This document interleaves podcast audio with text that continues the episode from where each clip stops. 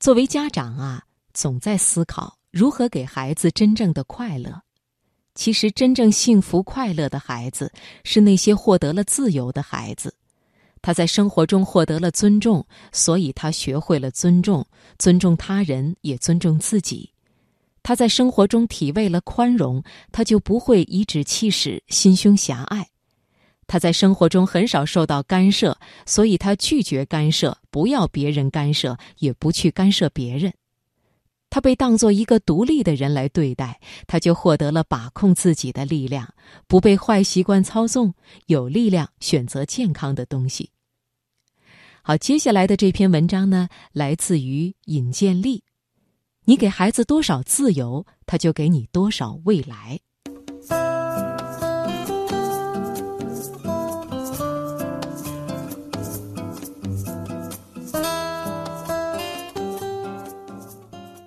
现在的孩子普遍在物质上得到很多，自由却太少了。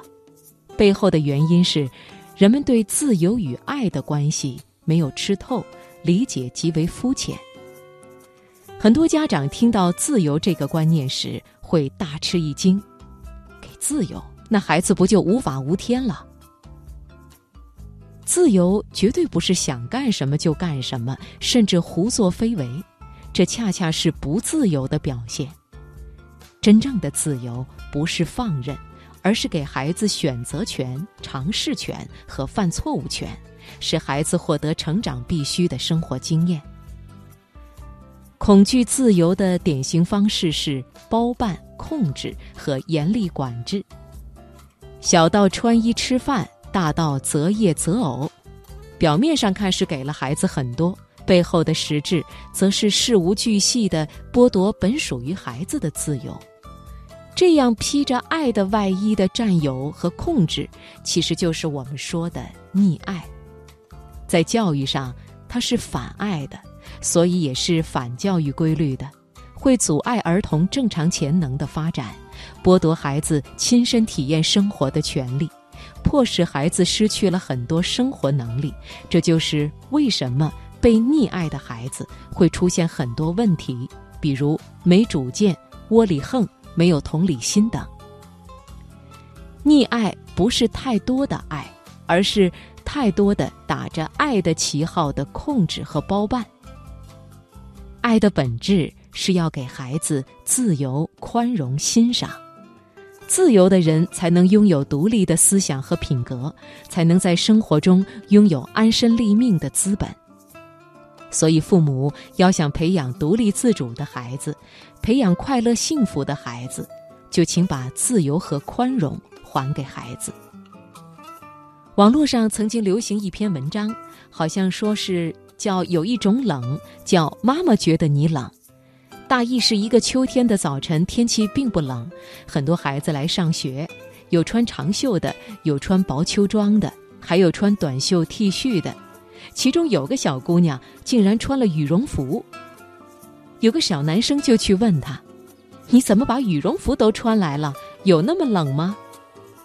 小女孩无奈的说道：“我不冷，但有一种冷叫妈妈觉得你冷。用自己的感觉代替孩子的感觉，用自己的想法压制孩子的想法。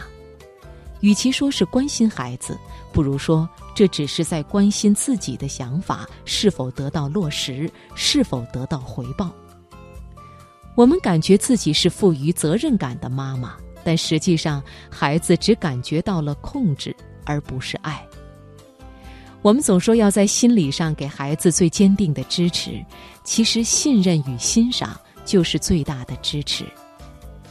我们应该放手，让孩子自己去做，去决定。相信他有能力进行选择和决策。从小到大，我女儿圆圆其实并不能很好的安排她的时间。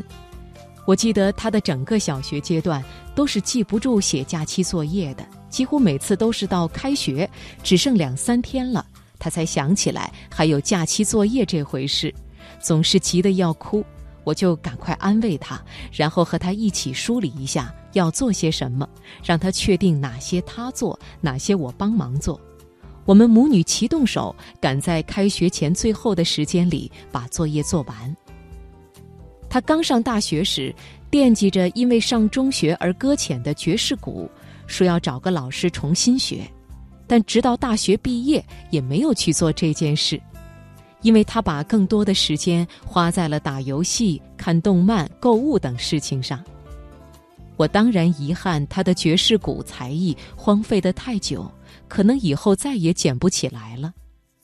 但我同时又想到，打爵士鼓固然很好。可是，难道打游戏、看动漫、购物就不好吗？好与不好的标准是什么？什么是好的？什么是不好的？难道不是他自己最清楚吗？除了这些小事，我女儿在大事情上也不见得能协调好时间。她在为申请美国留学而备战 GRE 时，经常管不住自己，而去玩游戏、看漫画、看小说。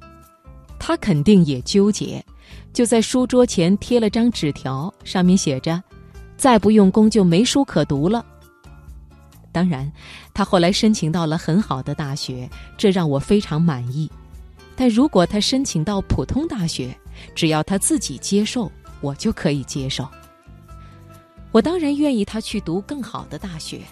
但我同时也知道，自己再操心也无力做到让他更努力一些，或是更成功一些，而恰恰是我的无为，使得他必须自己对自己负责。我能够对他提供的最大帮助，就是让他没有太大的心理负担。他知道自己怎样都是被父母接纳的，所以他的心思和能量不被分散，全部放在自我成长上。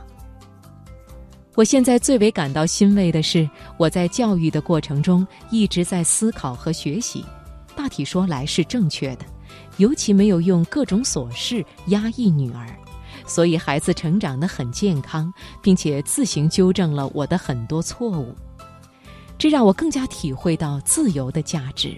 它不在一碗饭、一本书、一次作业等这些眼前的细节上。更在于对一个生命久远的呵护上。相信每个孩子都是完美独立的个体，坚信在这个孩子的内部早已具备了成为他自己的所有要素，就像一颗麦粒具备了所有成为一头麦穗的要素一样。那么我们就会完全安心于去做最简单的浇水除草工作。而不会精细安排这粒种子何时出苗、何时开花，更不用担心它会长成一株野草。